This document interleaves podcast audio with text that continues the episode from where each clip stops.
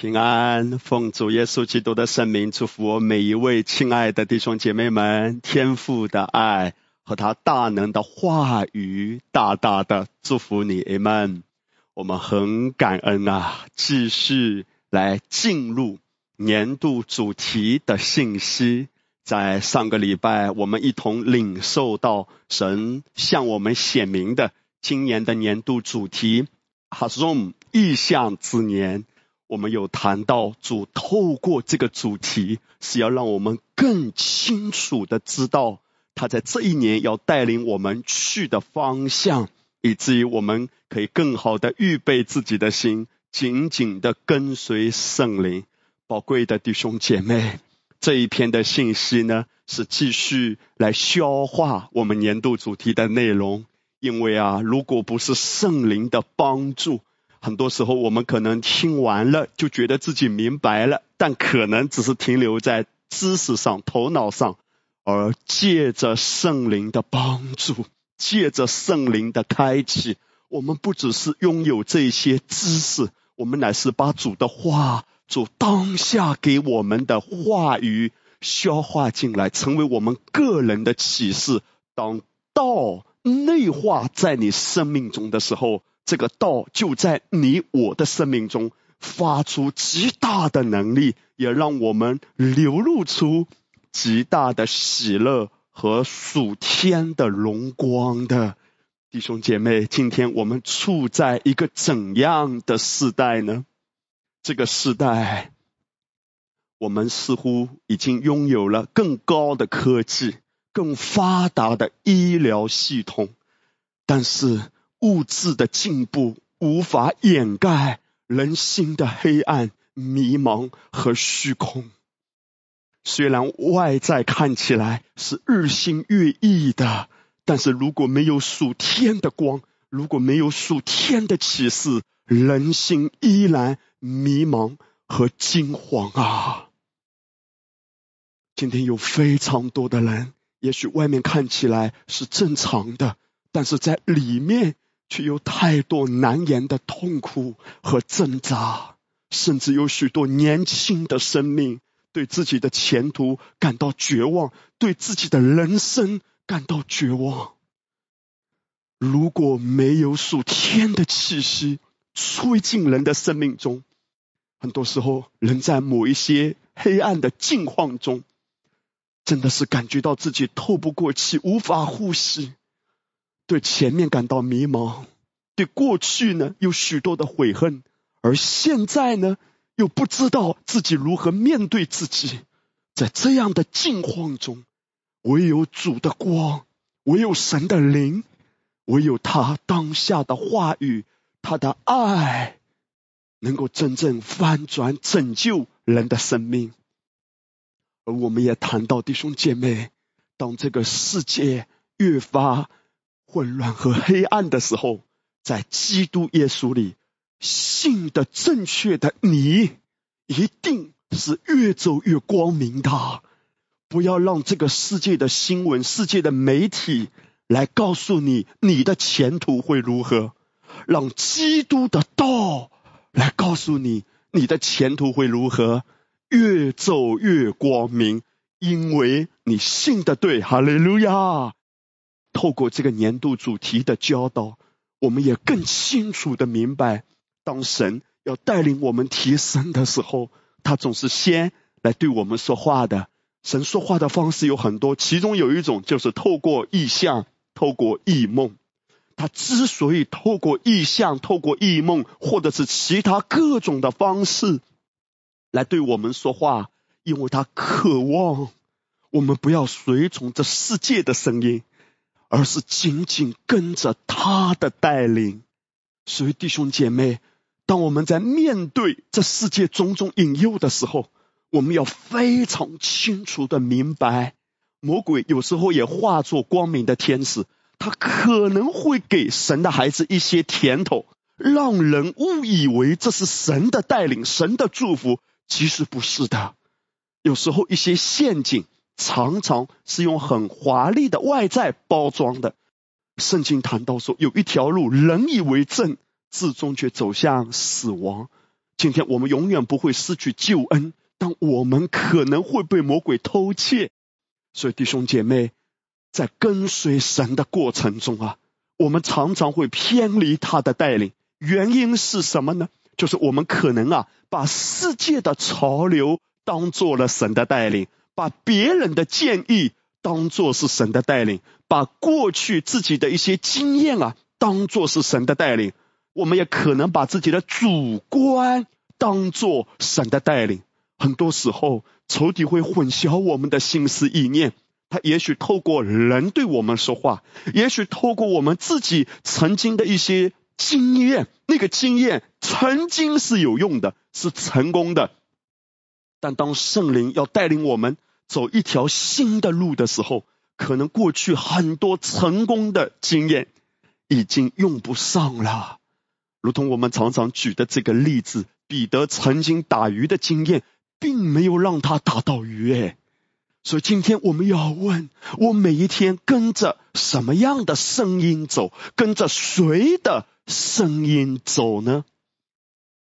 在撒母耳记上二十四章里面记载，当大卫躲避扫罗追杀的时候，有一天扫罗进去大解，结果就在那个洞里面，扫罗不知道大卫躲在里面。圣经记载，跟随的人对大卫说：“耶和华曾应许你说，我要将你的仇敌交在你手里。”你可以任意待他。如今啊，时候到了，大卫就起来，悄悄的割下扫罗外袍的衣襟。弟兄姐妹，那些跟随大卫的人，就给大卫出主意，说：“大卫啊，现在是千载难逢的机会啊，一定是出于神的，不然怎么可能有这么好的机会呢？”现在杀扫罗简直易如反掌啊！你想想，扫罗是个什么人？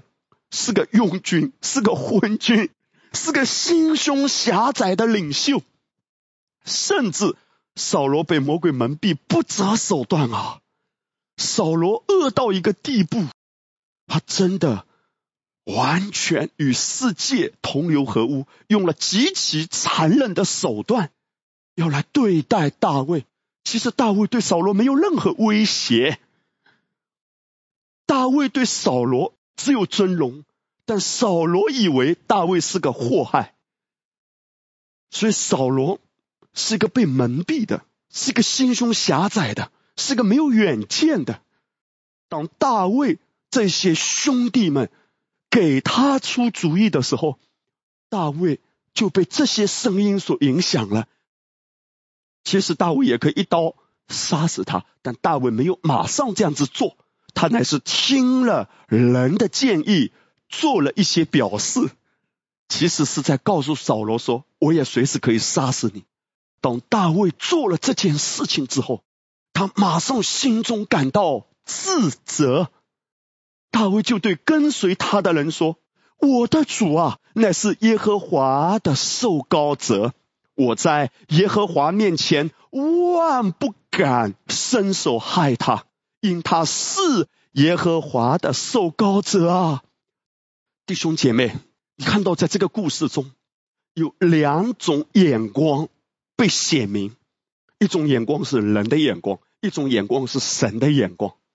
人的眼光是谁呢？就是跟随大卫的人，他们甚至把神都拉出来。说大卫，你知道吗？神曾经这样应许，是上帝应许的。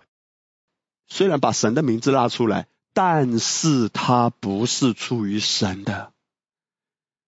你知道，今天我们在职场中，在生活中也会面对这样的试探。有人可能告诉你说，这是重生来的一个很好的机会，是上帝祝福你的机会，赶快去投资吧，赶快去做一些事吧。跟别人一起做点什么吧，这是从神来的。等等，既或别人把神带出来，但不代表这是出于神的人的眼光哈。现在我们来看大卫，他反映的是神的眼光。虽然大卫在这之前受了这些兄弟们的影响，但大卫马上醒悟过来，他知道，如果重生来的，他不应该是用这种手段来抓的。其实你可以想象一下，大卫的内心有多么艰难的挣扎啊！这种挣扎是指什么？其实大卫可以一刀就杀死扫罗。扫罗是个什么人？扫罗是个一直在追杀大卫和跟随他的这些的战友啊。扫罗是在追杀他们的人啊。但大卫竟然好机会却不下手，而这些跟随他的，是一直以来都支持大卫、保护大卫，却。与大卫一同受苦，被扫罗追杀。你可以想象一下，从人的感受、人的情感来说，大卫在这里是不是显得太无情了？是不是显得太愚钝了？是不是显得太无知了？大卫，你脑子是怎么想的呀？这个人这么容易，就现在可以把他给杀死的？他一直都在欺负我们啊，大卫，你不知道吗？我们因为他的追杀而受了多少的苦？你看，用人的眼光看，这些给大卫建议的人，他们的感受是多么的应该被体恤，应该被体谅。而大卫在这里面似乎做了一个很无情的决定，他也好像忘了自己到底受了多少苦啊。但大卫。非常清楚的知道一件事：我要体贴人的心，我要体贴自己的心，还是我要真正体贴神的心？弟兄姐妹，我相信在那一刻，大卫真的是应着神的恩典，他非常笃定的知道，如果我用自己的手得到的天下。我要用自己的手一直来维持，那我大卫就辛苦啦。如果是重生来的，这件事情不是这样搞的吗？不是应该我来杀扫罗的吗？神智慧有解决这个问题的方式。如果是上帝要给我的国，如果是上帝要给我的天下，从大卫的角度来说。那么大卫应该是很轻松的，虽然这一些给大卫建议的人，他们多么应该被体恤，但是对不起啊，可能你们也不知道，如果我们一起用这种方式来对待扫罗，以后我们会受苦的。我们可以杀死一个扫罗，神也可以许可一万个扫罗来对付我们啊，因为弟兄姐妹。所有人用自己的手段，能体贴自己，能体贴人的心意，而用人的手段为自己抓到的，到后来都是要买单的，都是要付一些代价。这个代价可能是到后来会很懊悔的。这是为什么？我们谈到年度主题意向。是指神要对我们说话。神之所以对我们说话，是说不要体贴世界的声音，不要体贴人的声音，不要体贴自己的声音，体贴主的心啊！他透过各种的方式向我们发出信号，意思就是来跟随我，来跟随我，来跟随我。这是阿巴天父对我们爱的邀请。他在告诉我们说：你没有别的更好的路的。所以，圣经约翰福音五章十九节就记载耶稣的话说：“耶稣说，我实实在在的告诉你们，只凭着自己不能做什么，唯有看见父所做的，子才能做。父所做的事，子也照样做。你看到耶稣在这里，他非常清楚的讲啊，他说。”唯有先看父所做的，子跟着做。耶稣不是凭着自己的想法，不是凭着自己的经验，不是凭着自己的主观嘛？耶稣是看到父所做的，在灵里面，他看到他跟随父的心。这是为什么？在多少个清晨，当门徒们还在呼呼大睡，当彼得还在打呼噜的时候。耶稣就退到旷野去，因为他知道他所承受的呼召，尊贵的、荣耀的呼召在耶稣的身上。耶稣知道他在地上要完成什么样的使命，他每走一步都要体贴父的心。弟兄姐妹，在这黑暗遮盖大地的末了时代，你要知道，魔鬼他迫不及待的制造种种。混乱来搅动人心啊，并且竭尽所能的想要吸引、抢夺我们的注意力，而这些事的发生，其实都在向我们敲响警钟，就是除了依靠基督的话语，并跟随圣灵的启示而活，你我已经彻底无路可退了。我要特别跟大家谈到这四个字，叫无路可退，因为我们知道主接我们回家的日子越来越近了，所以当这个世界发生种种的混乱，种种让人觉得很揪心的，怎么可能有这种事情，对不对？今天这个世界上太多让人目瞪口呆的事，都已经变得稀疏平常了。而仇敌魔鬼，他就透过这样的事情，想要吸引我们的注意力。他不希望我们把焦点定睛在主身上，而是把精力、把时间、把焦点分散在这些世界的事上，以至于我们的里面变迟钝了。当主想要对我们说话的时候，我们听不到他微小的声音，我们在灵里面没有办法领受到他的意象。这是最大的危机啊！其实最大的危机不是金融危机，最大的危机不是国家和国家之间要发生战争啊，这种军事的危机，最大的危机是信仰的危机，是人和神之间关系的危机。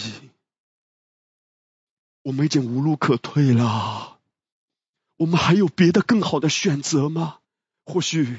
一个神的孩子，曾经他靠自己的人脉、靠自己的关系、靠自己的经验、靠自己的聪明、靠自己的手段成功过，但是越走下去，越接近幕后的日子，曾经这些的方式越来越走不通。我何等的感恩！当神透过屏幕师向我们传递神的心意。这一年异象之年，其实，在我们的里面，振聋发聩的，要对我们的心说话，要掷地有声的提醒我们啊，单单跟随主的声音，跟随他给我们的意象而行，再也没有更好的第二条路，没有别的选择。有时候。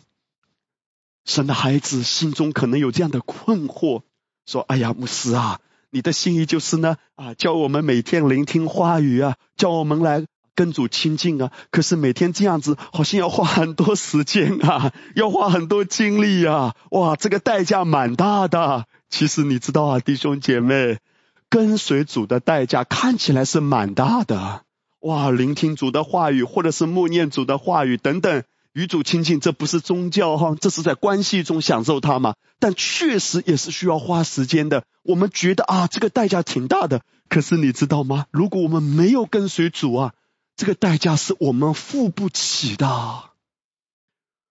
中国人讲一句话，说有些时候一失足成千古恨。诚然，我们相信主一定有补还，但是在这个过程中，在经历补还的这个过程，或者还没有一下子哈看到这个补还彰显，在这样的过程中，有时候那种痛苦、那种内心的灰暗、绝望的感觉，别人是无法体会到。主不要让我们经历这一招啊！主不要让我们活在这样的痛苦中。就在前几天，有一位童工，他跟我分享。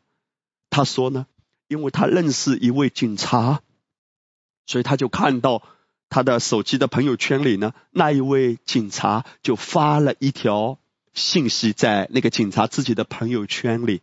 那个警察是出于好意，我相信他是用这样的方式来提醒他朋友圈的这些认识的人要当心。今天这个社会上有各种的陷阱。这个内容是这样子说的：他说，在二零二一年一月九号，那个警察所在的派出所呢，接报警称，在二零二零年十月下旬至今啊，有位叫 S 先生，在枝江社区的某个小区，通过网络加了一个人的微信。那么那个人呢，就将他拉入微信群听股票直播课，期间呢。就推荐他一款炒数字货币的软件，所以 S 先生呢就按照这个人的提示，在该软件内操作，最终无法提现哎，他被骗了多少钱？一千两百多万。弟兄姐妹，你可以想象一下，这个人他被骗了那么多钱，可想而知啊，他肯定是有自己的判断力的人，按照人的眼光看。他可能也是很聪明的，有高智商的，有一定的社会能力的。但是，当这个黑暗遮盖大地的时代，许多时候当魔鬼来蒙蔽人的时候，有时候人们幡然醒悟，都会讶异：我到底怎么回事？我当时到底怎么想的？好像就有一个很大的布把人的眼睛蒙住了。当然，我们一定相信，对于主的孩子来说。只要我们持续听的正确，信的正确，神一定在你的生命中会翻转的。只是你可以想象一下，这个过程有多煎熬啊！而如果像那一位受骗的，如果他不认识主，你可以想象，在他接下来的年日，他的人生将是怎样的一番忧伤的局面。宝贵的弟兄姐妹，我刚才谈到这四个字：无路可退。我们都不知道自己什么时候可能会上当的，我们只能跟主说：“主，我需要你，我依靠你。”我们谁都不要夸口哈，说啊，我绝对不会上当。也许你不会上那么大的当，可能你也没有机会被骗那么多的钱。但是我们会不会在其他一些方面不够谨慎，也会受害？也会受伤呢。主真的是爱我们，他舍不得他的孩子在魔鬼的网罗中。其实使徒保罗谈到魔鬼网罗的时候，他也谈到说，贪财是万恶之根。有人贪爱钱财，就被引诱离了正道，用许多的愁苦把自己刺透。弟兄姐妹，不是每一件我们看起来的好事情都是重组给我们的祝福，可能是到最终要让我们被刺透的那种伤痛啊！这更加提醒我们，我需要跟着主的声音走，需要跟随主的意向走。在使徒行传二章十六节，使徒们就引用先知约尔的预言说：“神说。”在末后的日子，我要将我的灵浇灌凡有血气的。你们儿女要说预言，你们少年人要见异象，老年人要做异梦。在那些日子，我要将我的灵浇灌我的仆人和使女，他们就要说预言。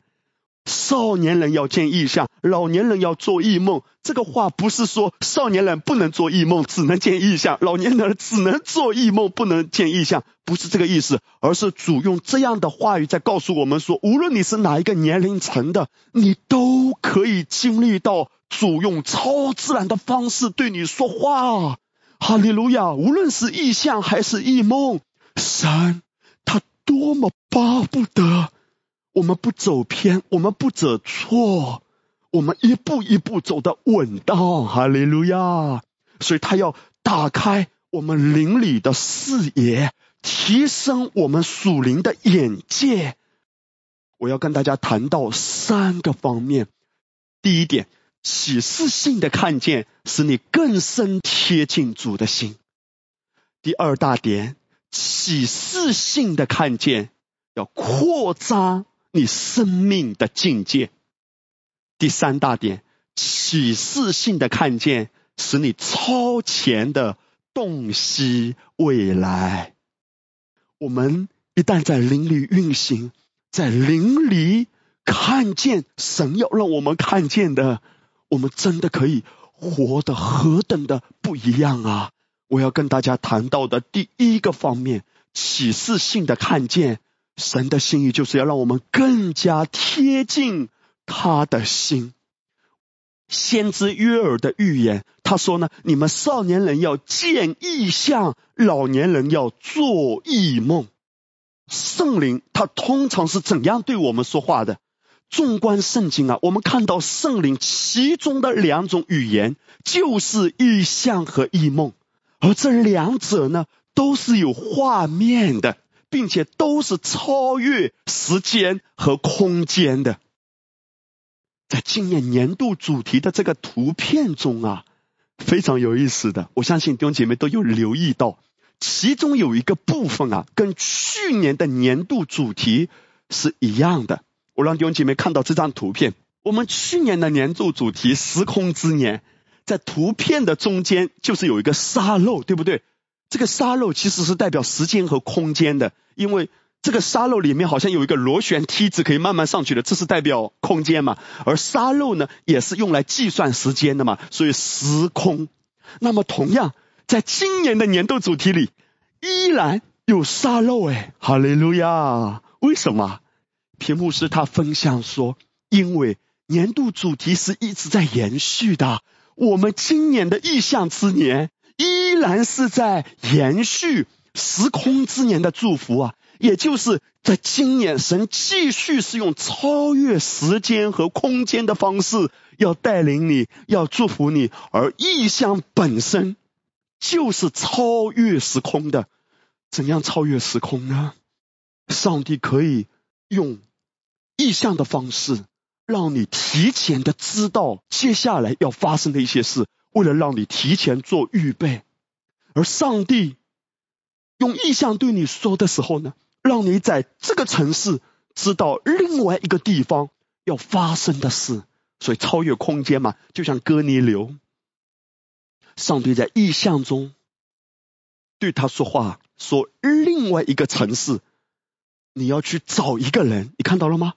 超越空间，把彼得从另外一个地方请过来，所以意象呢是有画面的，意象呢也是超越时空的。当我听到屏幕师分享这一点的时候，我何等的感恩！我也想到，在去年，就是二零二零年的下半年，其实很多弟兄姐妹都有听过我分享的一篇信息，应该是第二百零八篇，就是神的启示，使你超越一切的债务、一切的灾害、一切的恐惧。在那一篇信息中，我也跟弟兄姐妹谈到，我觉得神给我一段话，在末了的时代最大的征战，属灵征战啊，其实就是信息战。魔鬼也想发出很多混乱的、黑暗的信息，而主呢，要给我们纯净的信息、启示性的信息。所以在那一篇讲道中，我也从中领受到一段的经文，就是谈到约瑟的。约瑟因为他提前有启示性的领受、启示性的看见，以至于当埃及的灾荒发生之前，他提前做预备了。哈利路亚！以弗所书第一章，使徒保罗他为以弗所教会的祷告，也是在这一年啊，我们要鼓励弟兄姐妹每一天为自己这样祷告的话语。保罗说：“求我们主耶稣基督的神，荣耀的父，将那赐人智慧和启示的灵赏给你们，使你们真知道他，并且照明你们心中的眼睛，使你们知道他的恩召有何等指望，他在圣徒中得的基业有何等丰盛的荣耀，并知道他向我们这信的人所显的能力是何等的浩大。”弟兄姐妹，你看。保罗在这段圣经中，他一直在强调一个词，就是知道。其实保罗谈到的不是知识上的知道，而是你真的从灵里面得到这个启示。当我们真的在这个启示中站立的时候，哈利路亚！无论这个世界发生怎样的动荡，因为你知道我在基督里的身份，我与基督一同坐在父的右边。我知道恩典大过所需，我知道供应大过我所面对的挑战。这种知道真的会帮助你活出一个何等安息的喜乐的生命，这是最重要的。真正从里面知道，而在这样的确据中，也更加清楚的跟着神的引导走。因为当你的里面眼睛明亮的时候，哈利路亚，这种属天的想象力啊，这种属天的洞察力啊，都被启动起来，你会更紧密的跟随神在不同的季节对你不同的引导。神的灵，他在我们的生命中运行的时候，所带给我们的产业，所要彰显出来的作为是非常丰富的，弟兄姐妹。你要知道，在这一年，你可以期待，当你紧紧的跟随圣灵的时候，他要把你带入一个何等不可思议的美好的境界中。论到神的灵，就是圣灵，圣经谈到还有不同的彰显。以赛亚书第十一章一到二节，圣经说：“从耶西的本必发一条，从他根生的枝子必结果实。”其实这里面是指向耶稣基督的。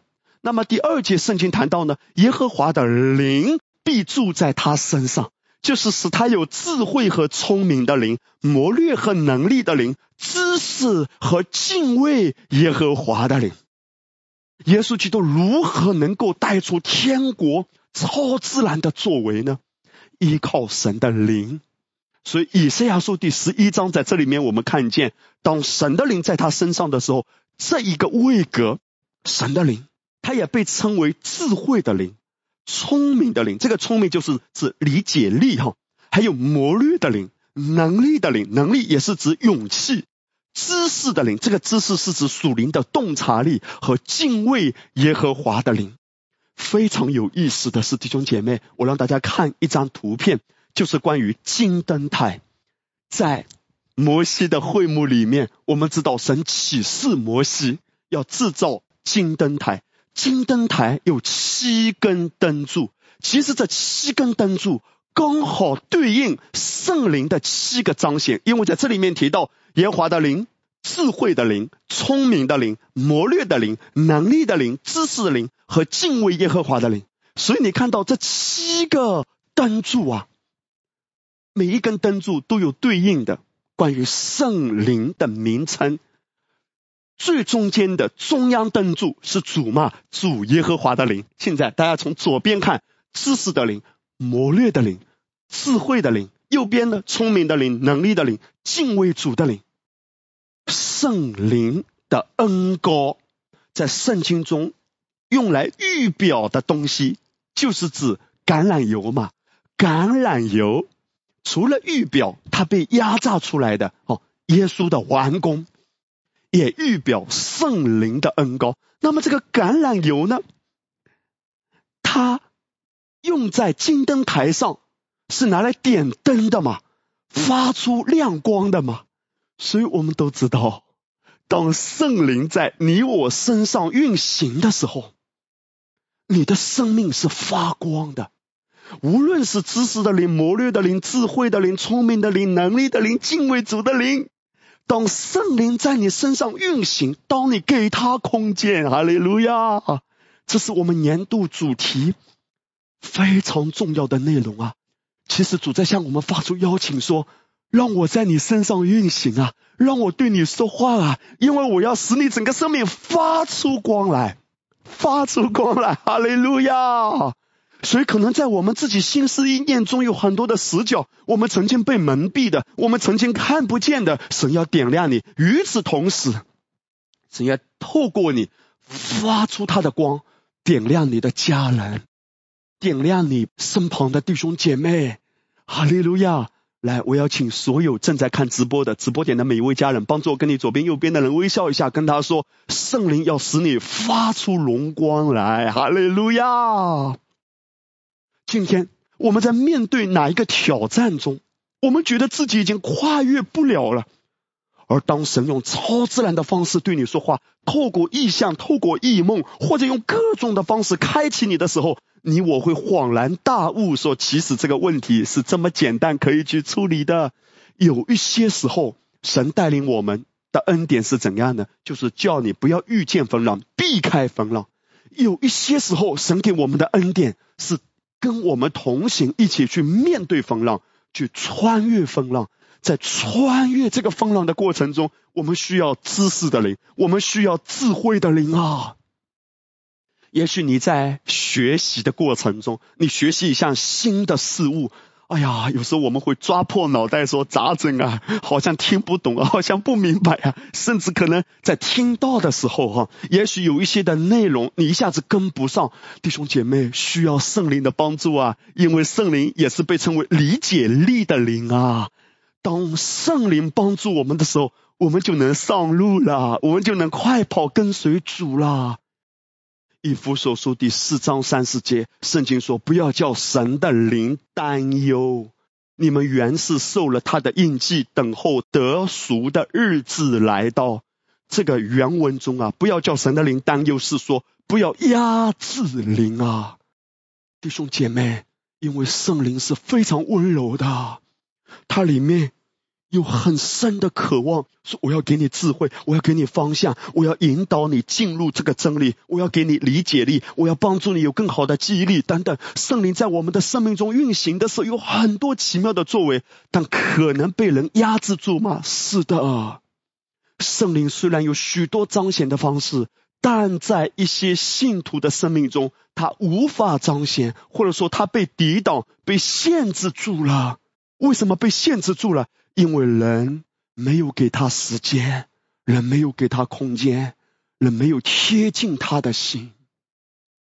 我们啊，可能在我们的每天的日程表里有太多自己的计划，我们可能早早就筹划好明年要怎么安排，下个月要怎么安排，下个礼拜、明天怎么安排。我们可能在自己的日程表里啊，有很多自己的计划。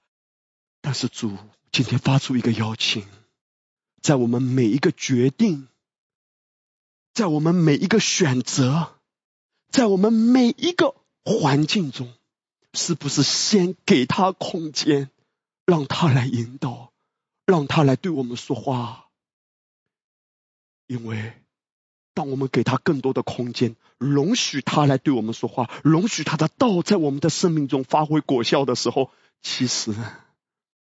我们会被带到更高的境界的。这些话对我自己来说都是一个提醒，不要压制灵，以至于我也开始学习，在过往的年日，我常常跟主这样的祷告：亲爱的主啊，帮助我更加贴近你的心，帮助我教导我指引我，对我说话，不要走自己认为正确的路，不要走。自己认为正确的方向，不要做我认为是对的事。诗诗记里面谈到，在诗诗的时代，整个以色列百姓他们最后极其堕落和荒凉的局面的时候，诗诗记的最后一段用了一句极其悲凉的话来形容他们：那时以色列没有王，个人。任意而行，原文是说，每个人都按着自己认为对的去行，这是整个国家、整个神的百姓最荒凉、最黑暗的一个写照啊！神的孩子从恩典中是这样子坠落，所以我要常常为自己这样祷告，弟兄姐妹，我要鼓励你为自己祷告，主帮助我更加贴近你的心，让我透过。无论是意象、异梦，还是各样的方式，包括听到，也是很重要的方式。你来对我说话，把我的心拉住，让我的心靠近你，不会走弯路，不会走偏了。因为有一些时候，人走弯路绕回来很辛苦，甚至有一些神的孩子灵魂是得救的，但在地上的日子可能绕得很远，绕不回来，绕回来可能不知道过十年、二十年。所以弟兄姐妹，今天你我定睛于基督的程度，会决定圣灵在你身上运行的深度，并透过你彰显出能力与祝福的程度。我们能够带出主的能力，能够彰显出主的祝福，甚至成为别人的祝福，那个程度其实取决于我们多大程度的定睛他，并且给他空间。在我们的生命中运行，所以这是为什么我们为自己做的一个很重要的祷告，就是主啊，让我看见你的心，并且帮助我贴近你的心。我下面要跟大家分享我自己的一个经历。其实，在这之前，我有犹豫过，我要不要跟大家分享，因为我们一直在跟大家传讲教会的讲台最重要的。是要传讲耶稣基督的话语吗？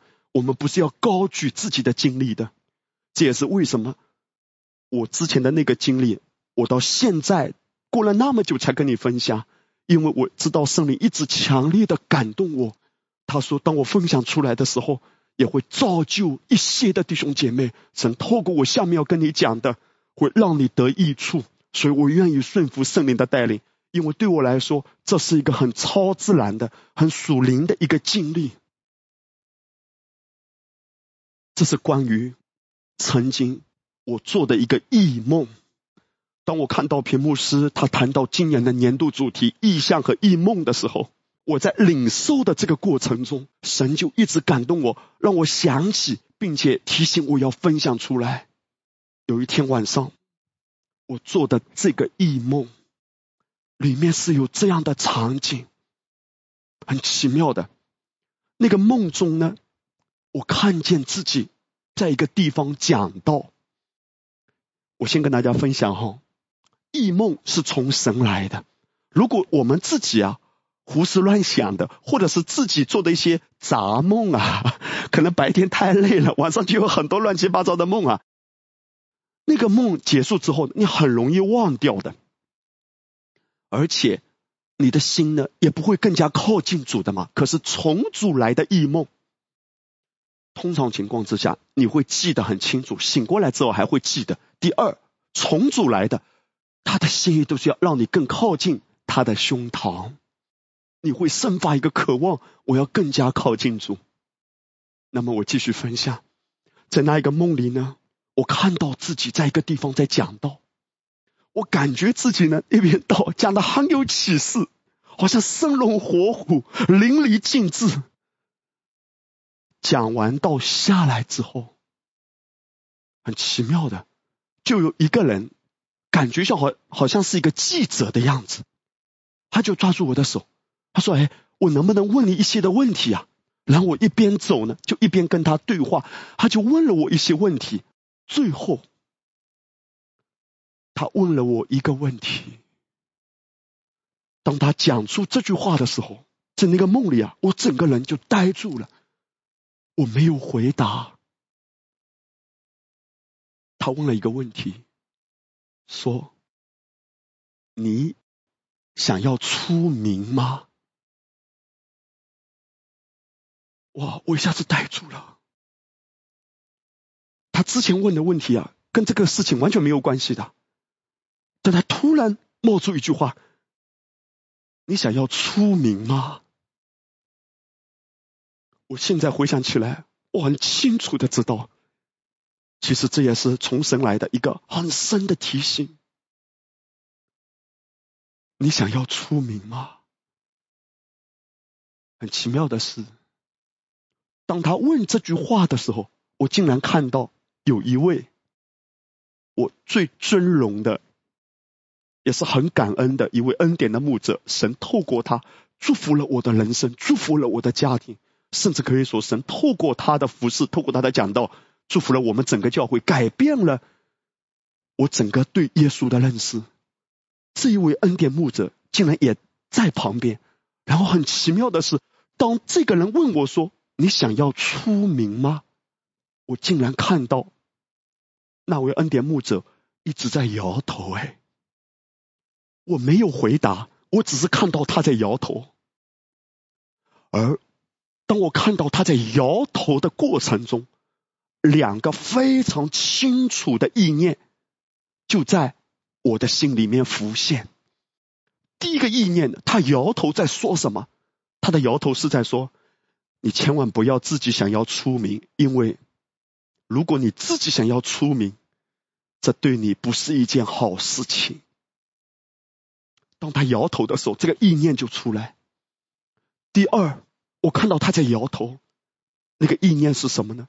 很清楚的，就是他自己完全没有想要出名的想法。其实那个人没有问他，哎，那个人是在问我，哎，他问我说：“你想要出名吗？”但是那一位恩典牧者在摇头，很清楚的意念在对我说：“他一点都不想要出名。”他出名是神让他出名的，不是他自己想要出名的，是他愿意顺服主。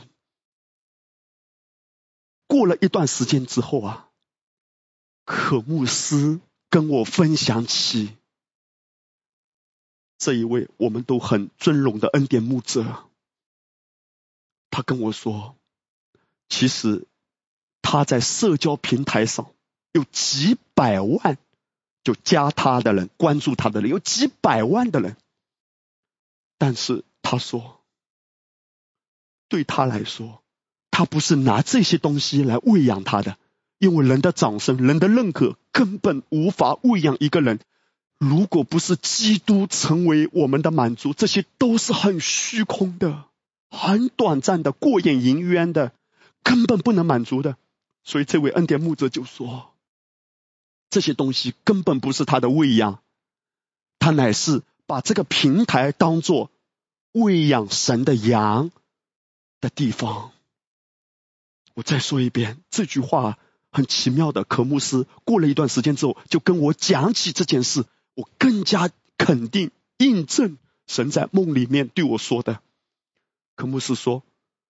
这个平台不是喂养他的，乃是用这个平台喂养神的羊。而回到那个梦里，我看到那位恩典的牧者在摇头。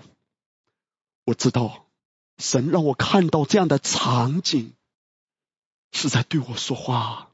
其实我后来醒过来的时候，我被主光照一点，因为我以为我领受恩典一段时间了，我也常常跟弟兄姐妹分享说，这世界上的一切都不能满足，但是神依然显明出来。在我内心深处有一些东西要被处理掉的，我很感恩，因为我知道这是一个成长的旅程。也许连我自己都没有意识到的，我自己都不觉得的。我觉得这些很多世界的东西都放开了，都不是最重要的。我觉得单单以基督为满足，但是神何等的慈爱，他一步一步用很温柔的方式。要来炼尽我，要来得着我的心。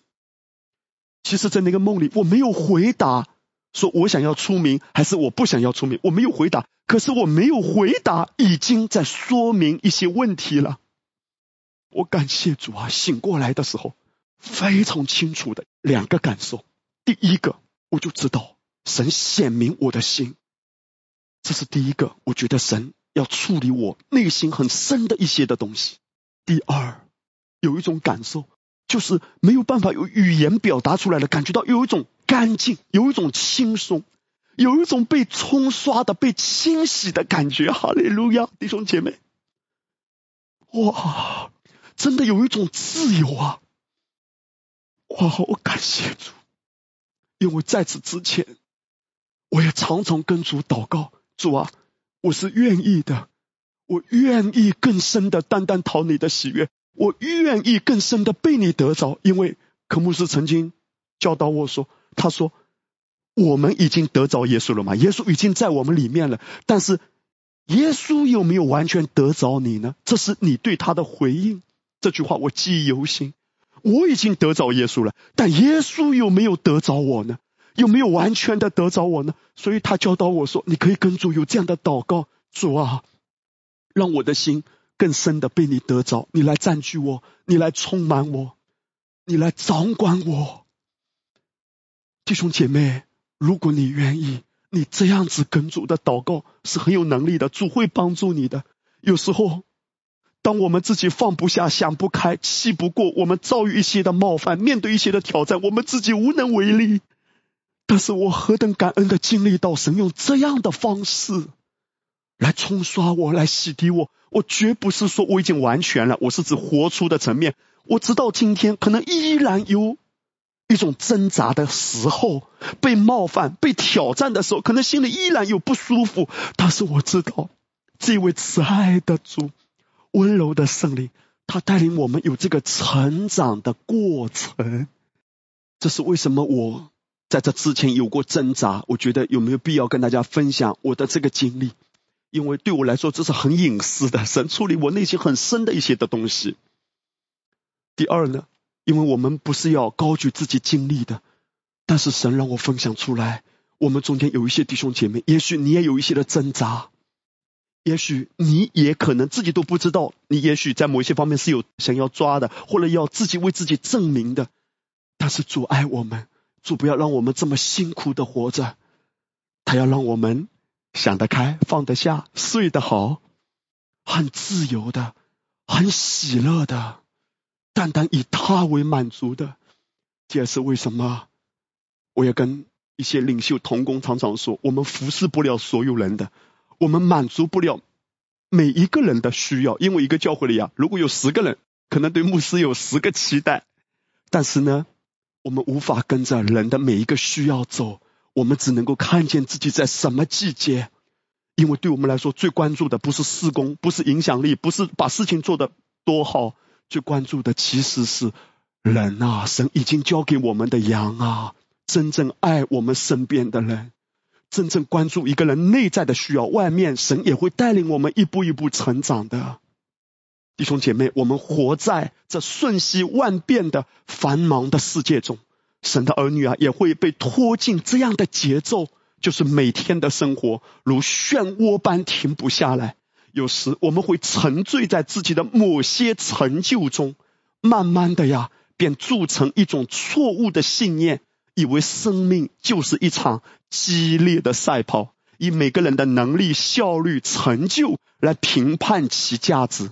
然而，在许多人以永恒的视角洞悉这一切以前，却早已将自己太多的光阴和精力，在难言的焦虑和疲倦中。消耗在密密麻麻的隐蔽的陷阱里，深受其害，却又无力自拔。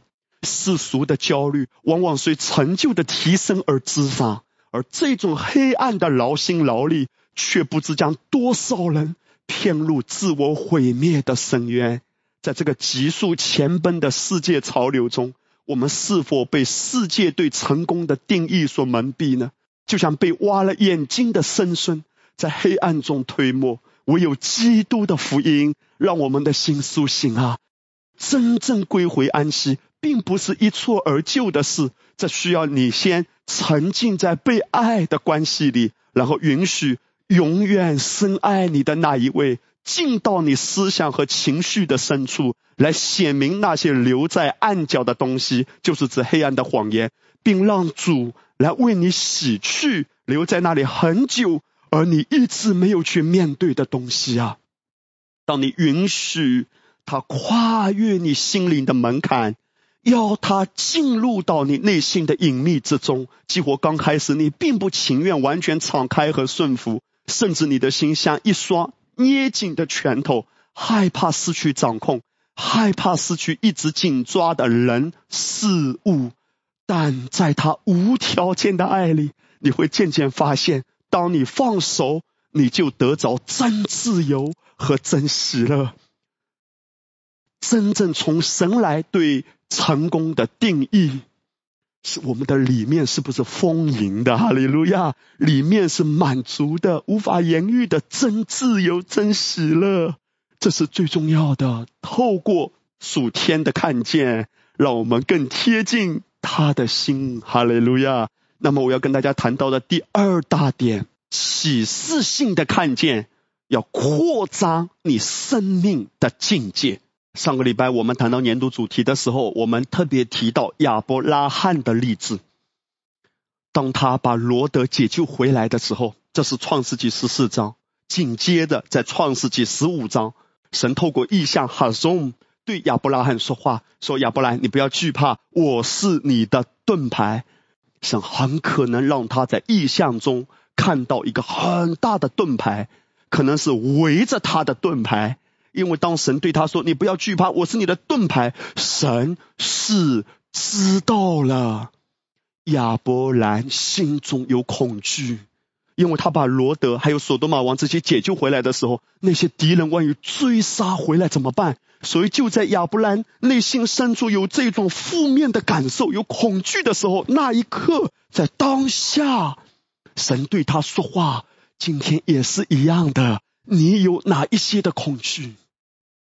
你有哪一些的忧虑？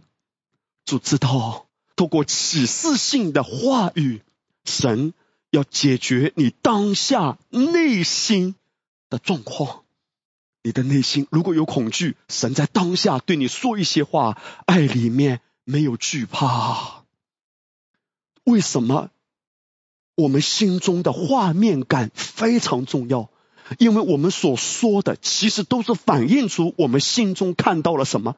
亚伯兰如果在他里面看到盾牌，他外面流出的就是平静安稳；如果亚伯兰在他的里面，在灵里面，他可能感受到的是一种恐惧，他说出的话，他做的决定，都可能被恐惧牵着走啊。所以耶稣说，善人从他心里所存的善，就发出善来。恶人从他心里所存的恶就发出恶来，因为心里所充满的，口里就说出来。你看，耶稣在这里说：“你心里存什么，你外面就反映出来。内在的画面就会带出外在的话语。”很有意思的，看吕正中译本，他这样翻译：“他说，善人啊，由心里的善之库房拿出善来。”恶人呢，由邪恶之库房里拿出邪恶来，因为是由于心里所充溢的，他的口就说出来。当我们用启示的眼光去看，我们就知道，其实圣经里谈到的善和恶啊，首先不是关乎行为，而是关乎信不信。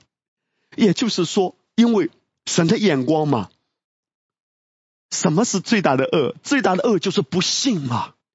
所以我们就用这样的启示来理解这些经文，很清楚的。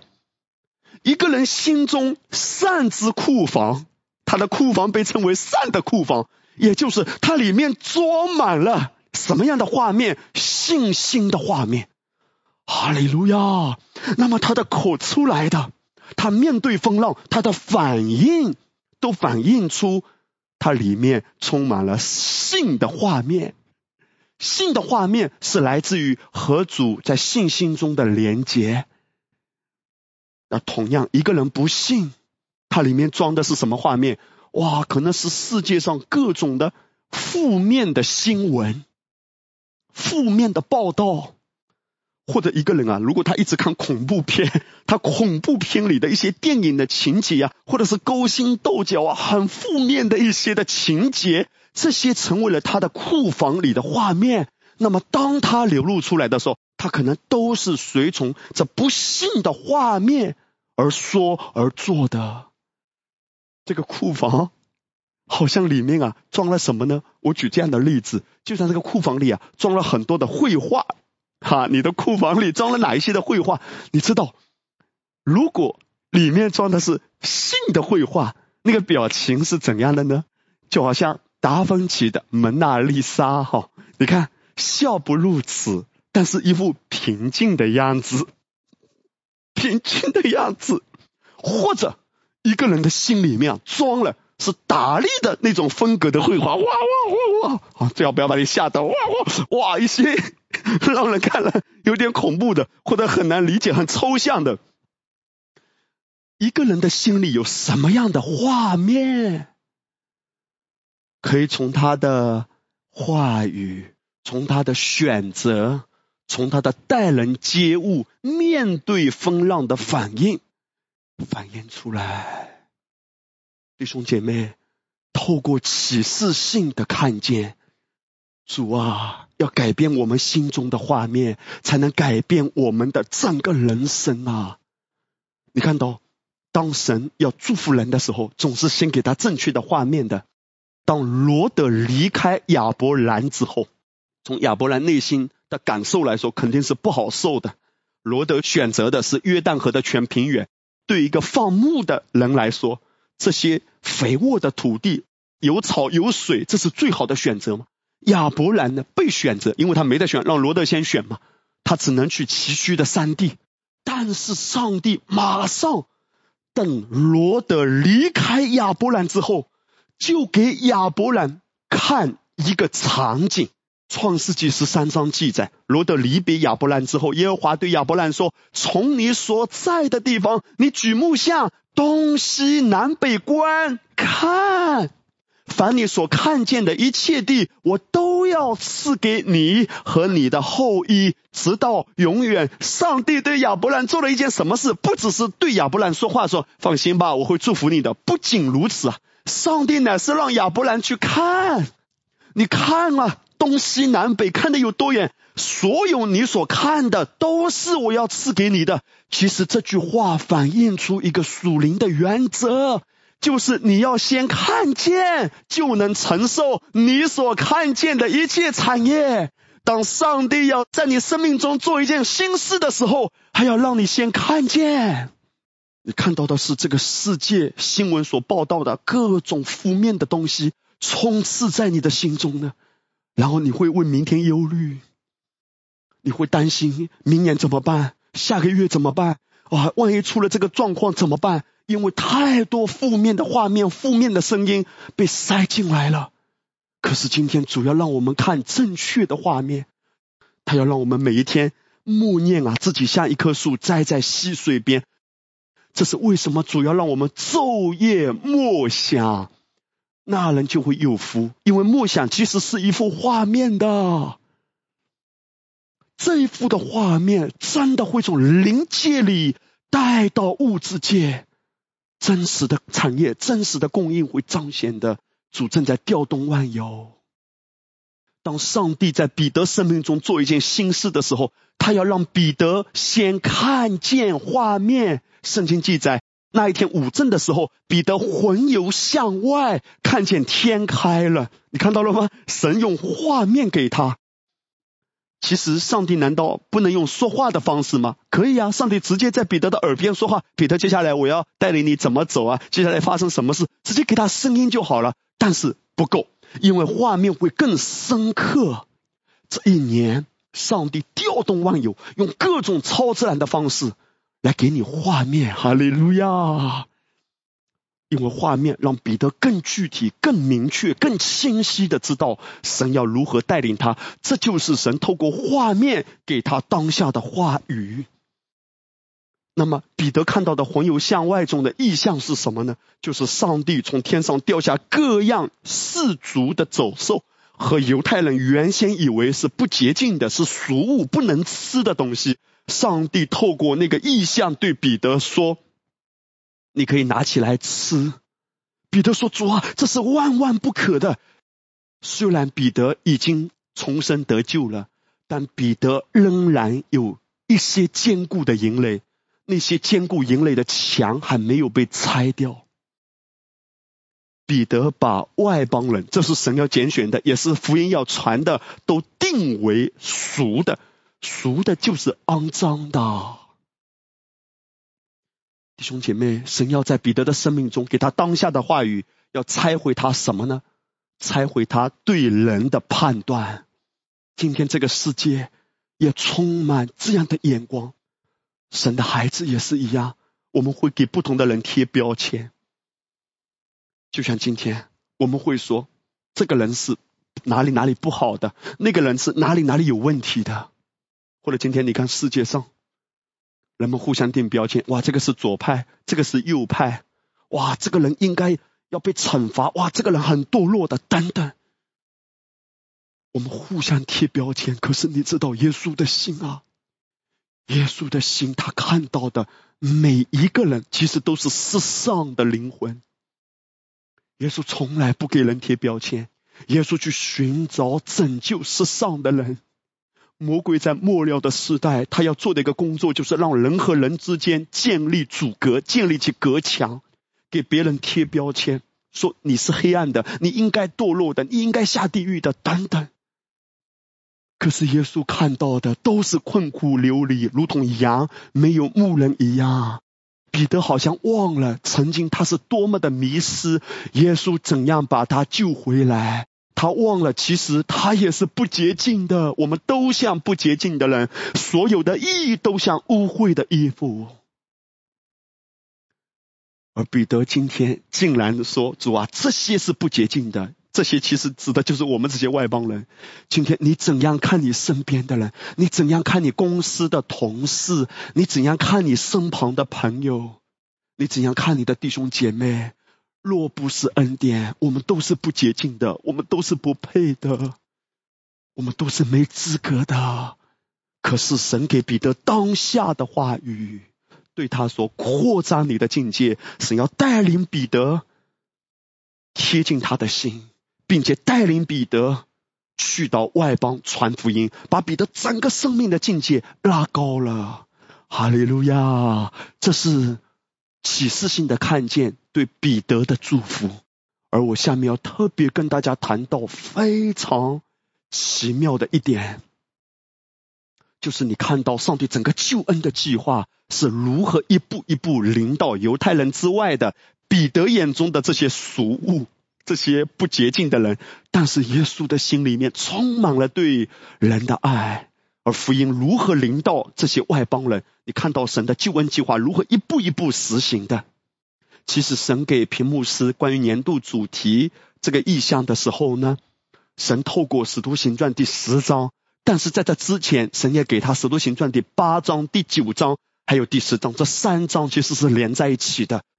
在使徒行传第八章，就是上帝透过一个原先在教会管理饭食的腓力。把福音传给外邦人，传给谁啊？传给一个埃提阿伯的太监。这是第八章《石头行传》，我们先暂停在这里，等一下我们再讲回来。现在我们看第九章，哇，非常大的启示啊，弟兄姐妹！第九章福音领到了谁啊？上帝。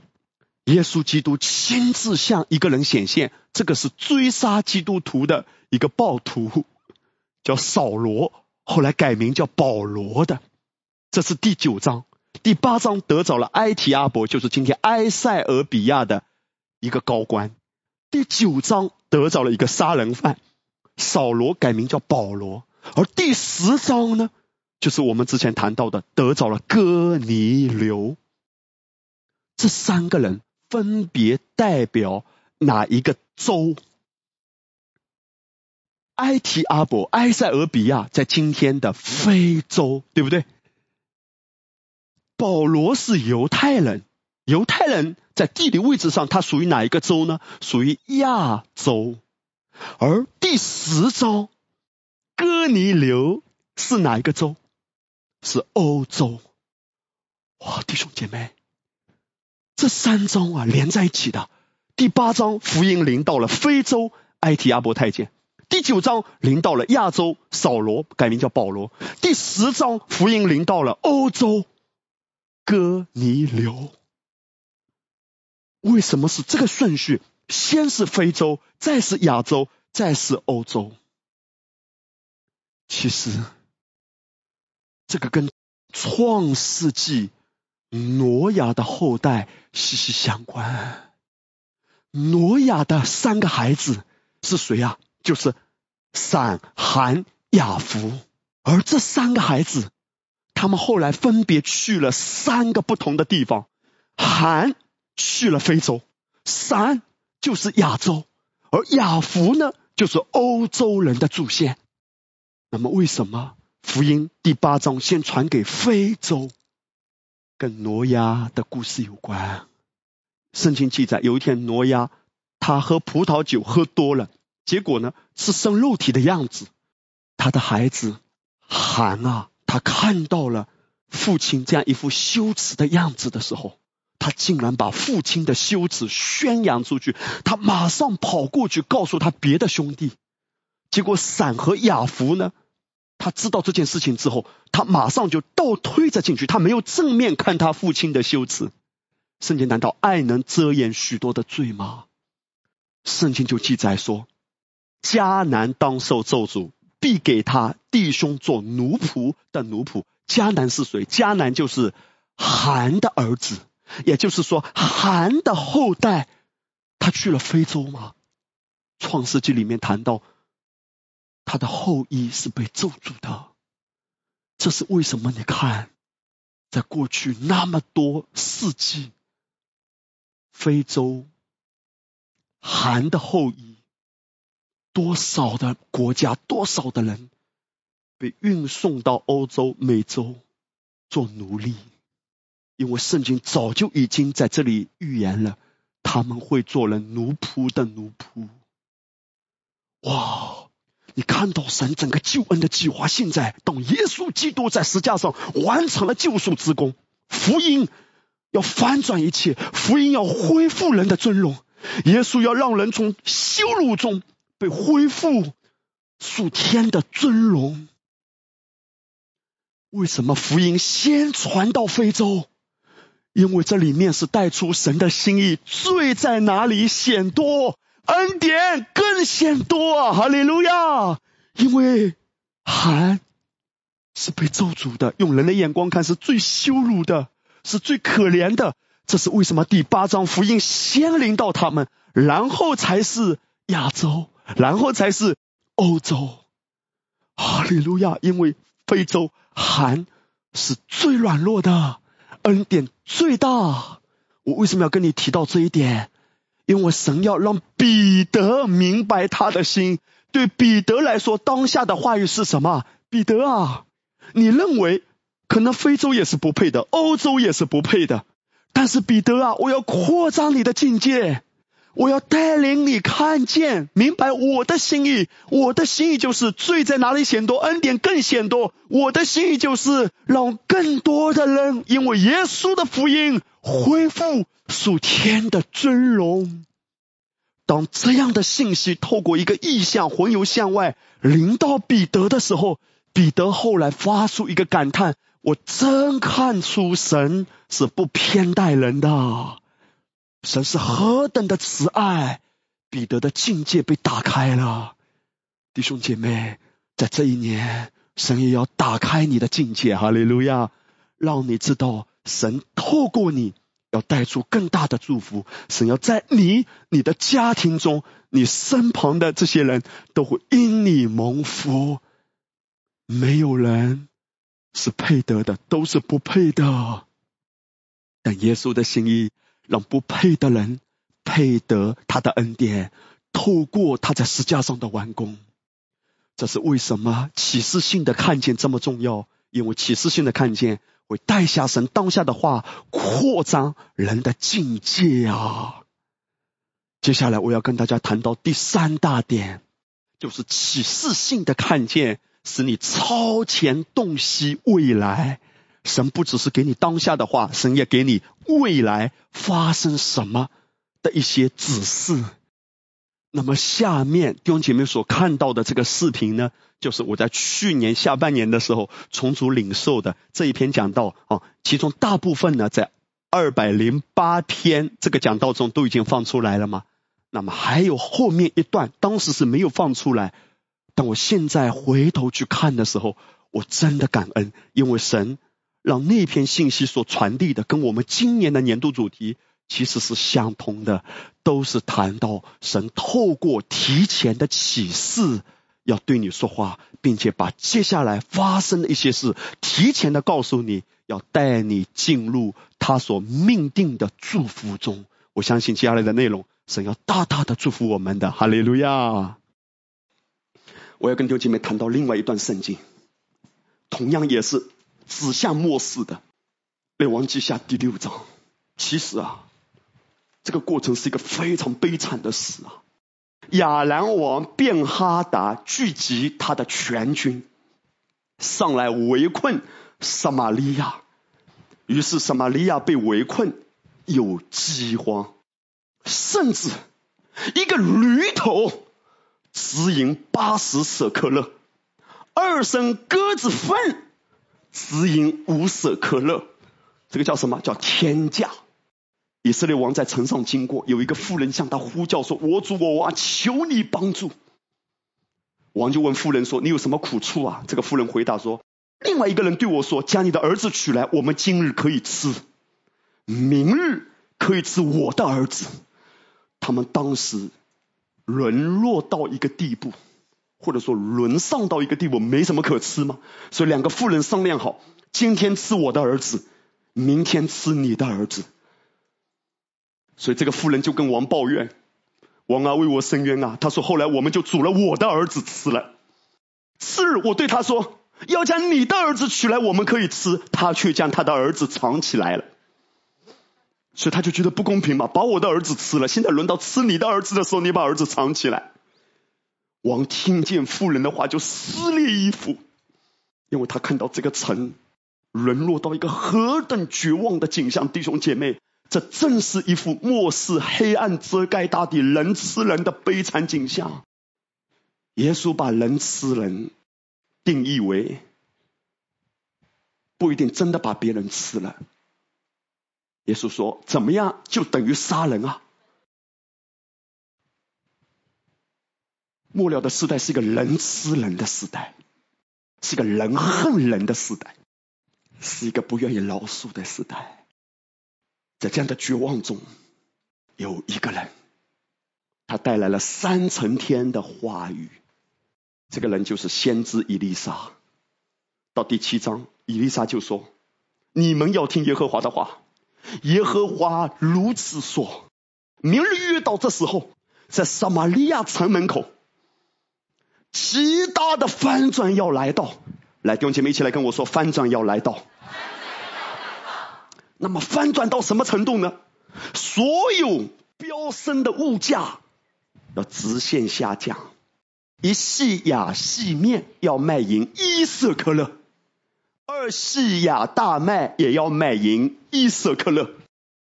有一个残腐王的军长对神人说：“开玩笑呢，即便耶和华是天开了窗户，也不能有这事。”伊丽莎就对他说：“你必亲眼看见，却怎么样？那一个不幸的人，他甚至把上帝都拉出来。他说：就算谁开了窗户啊，耶和华开了天窗，也就是说，就算上帝介入，能不能？上帝介入，那一个不幸的人，他认为上帝介入能不能啊？都不能。简单的说，神能不能？”神是能的，但是他认为神能不能？不能。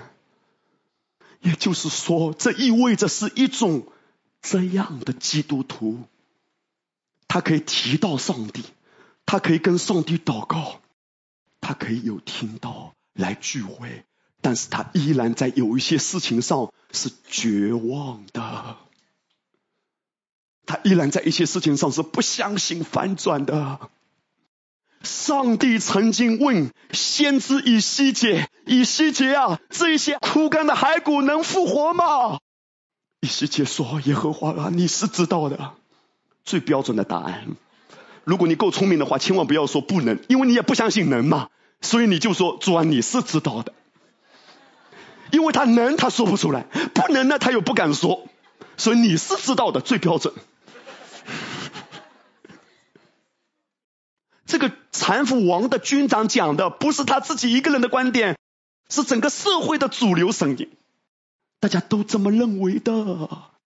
唯独人认为不正常的这个先知以利沙说：“我告诉你，天门真的会打开，天门打开了都不可能，可能。”原来伊丽莎早就看到接下来会发生一些事，而那些看不到的人，他们就在疑惑。在城门那里有四个长大麻风的。他们彼此说：“我们为何坐在这里等死呢？我们若说进城去吧，城里有饥荒，必死在那里；若在这里坐着不动，也必是死啊！来吧，我们去投降亚兰人的军队。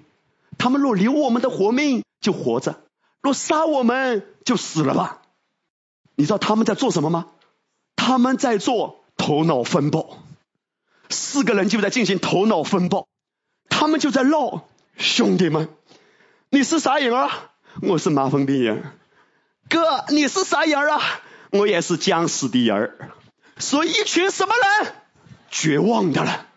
这四个绝望的人，他们就在说：咱们算一算哈，如果坐在这里呢，咱们反正得死，怎么死啊？饿死。那么呢？我们倒不如呢去前面投降吧。如果投降，他不接受投降，咱们也得死，脑袋砍死。如果接纳我们呢，说不定吃饱了再死，因为有麻风病还是得死嘛。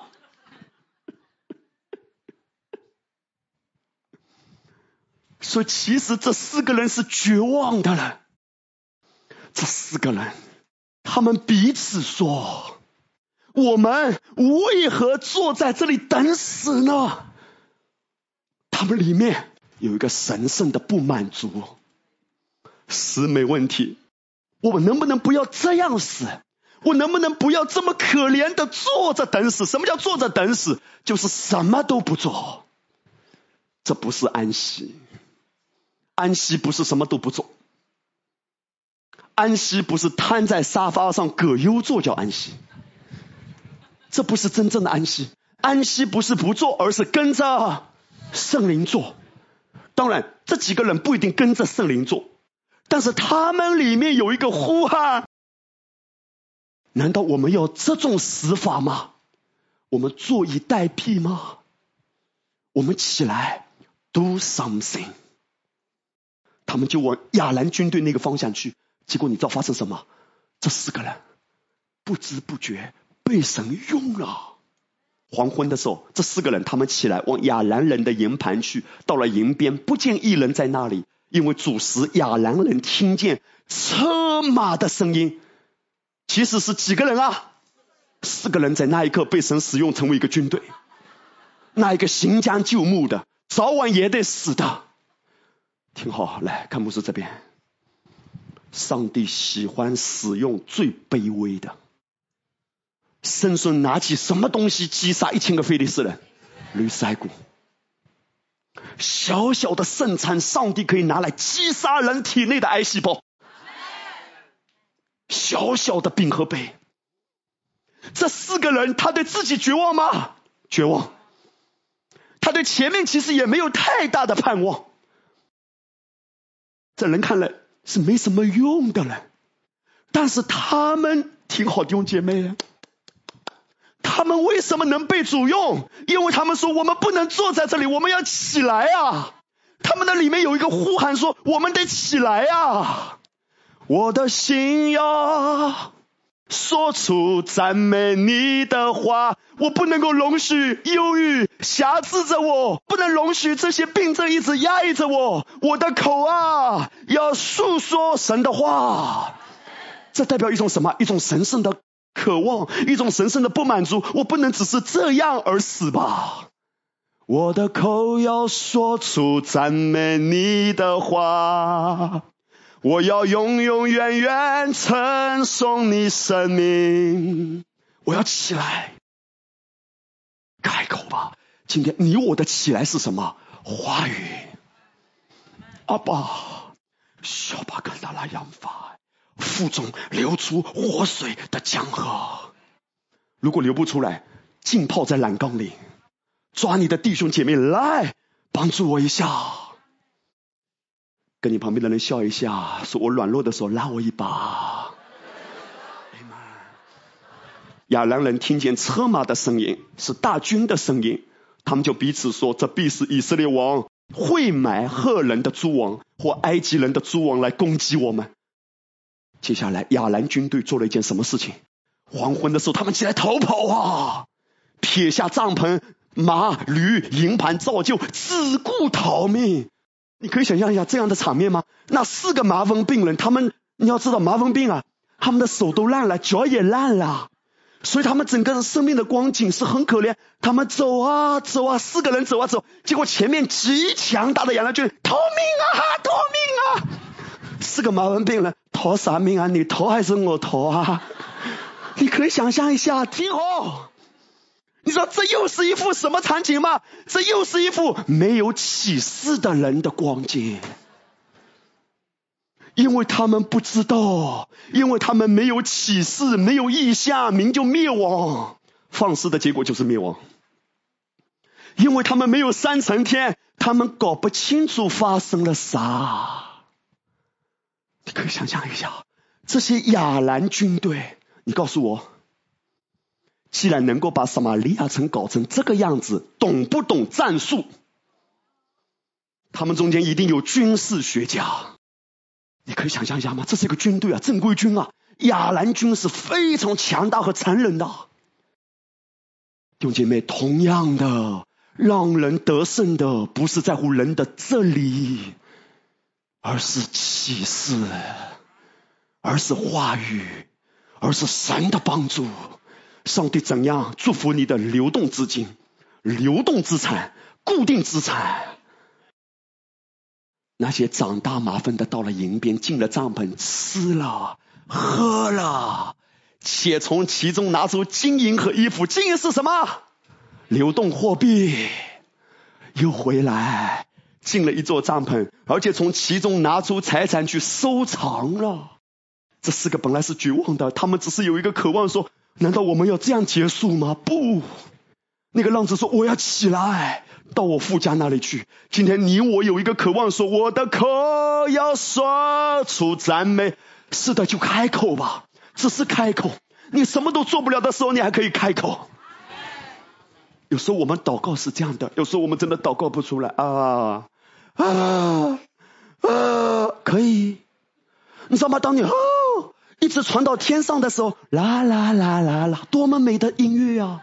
因为你的一声的鸡叫鸭叫都可以啊啦，一到天上的阿巴父的耳中的时候，啦啦啦啦啦，叭叭叭叭叭，阿爸。一到天上的时候，阿爸夫夫夫，我需要你你你，哇！阿爸父多么喜悦他儿女对他发生的渴慕，哪怕一声叹息，因为你本不晓得该怎样祷告，只是圣灵亲自用说不出的叹息帮你，阿爸都可以，到他耳中都是美好的声音，因为透过基督而过滤的，透过基督，哈利路亚，你蒙悦纳。你的祷告是大有能力的，只是开口，然后在开口中与他连接，小巴达拉样带，阿巴看到了样带。你淋雨祷告到一个地步，哈利路亚，哈利路亚。对不起，跳两下，哈利路亚。真的开口吧，我要起来，我要起来，阿爸，阿爸，阿爸，哈利路亚。我不是说一定要音量大，哪怕只是躺在床上，哪怕是刚开始很软软的，啊啊啊啊啊！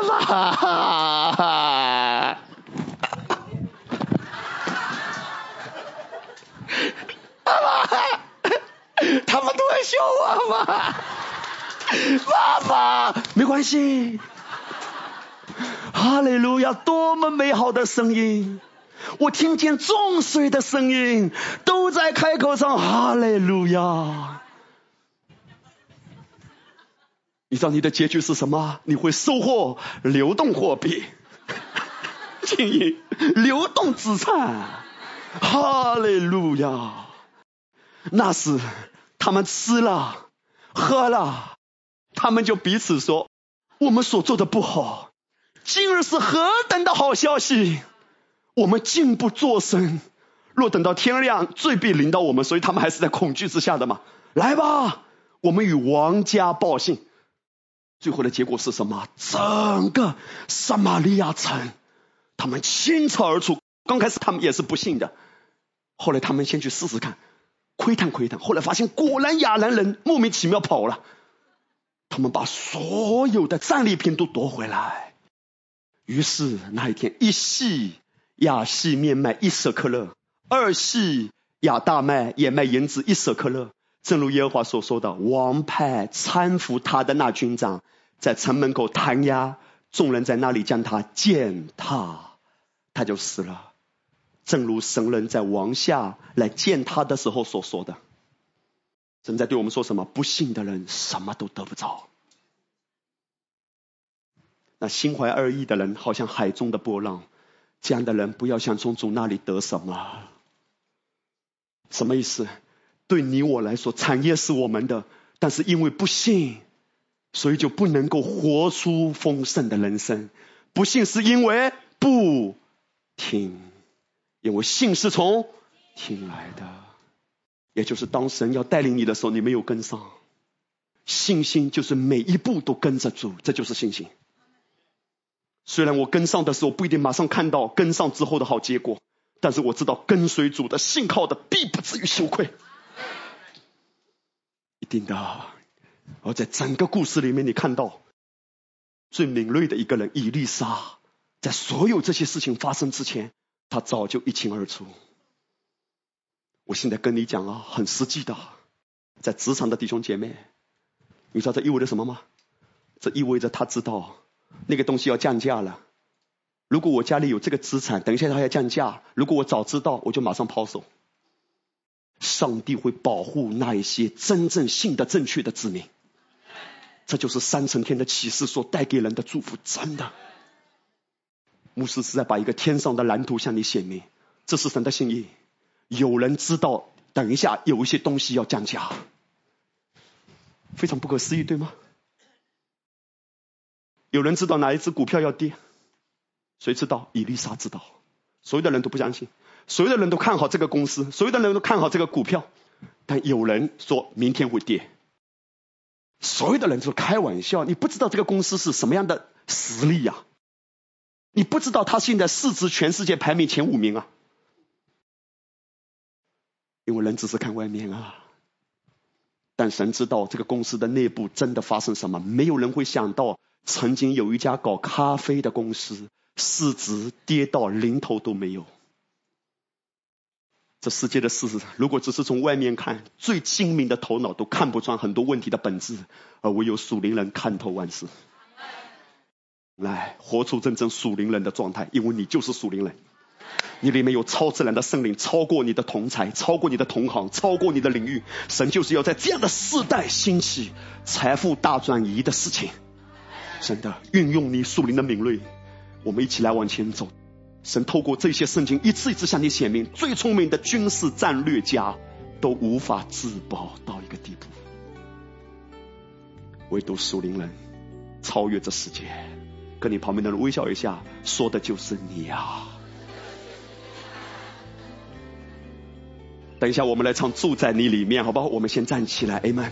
来，举起手来，如果可以的话，就是现在淋雨祷告，好不好？来，一起开口淋雨祷告就好了。哈利路亚，是吧？看到那样的，呀那样多大那呀巴达那样海，欧巴看到那样的，呀那样多大那样吧，阿巴看到那样多大那呀巴达那样海。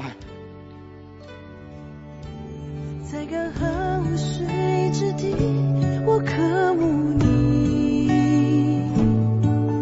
在旷野人。之处，我寻求你，得救在乎归回安息，得力在乎平静安稳。我等候你，如鹰展翅上腾，住在你里面，住在你里面，如同栀子葡萄树。紧紧相连，住在你里面，住在你里面，领受生命活水泉源，永不枯竭。哈利路亚！我们一起来祷告，天父阿爸，我们何等的感恩！谢谢你透过这个年度的主题，一直对我们的心说话。你何等渴望带领我们！透过启示性的看见，更深的贴近你的胸膛，也被你提升我们生命的境界，也更加清晰的洞悉超前的东西，我们接下来要经历的许多事，让我们可以预备自己。主啊，你的心就是要爱我们，让我们在这世界活出属天的荣光。而主，我们里面有更深的一个渴望。在安息中学习，一步一步跟着你，越走越光明。祝福我每一位宝贵的弟兄姐妹，在这美好的意象之年，你要扩张我们的境界，不是我们自己的手扩出来的。而是你的灵要带领我们自然而然被提升的，我们领受啊，继续听，继续信，继续跟好事情追随着我们，我们感恩领受，奉耶稣得胜的名，阿门。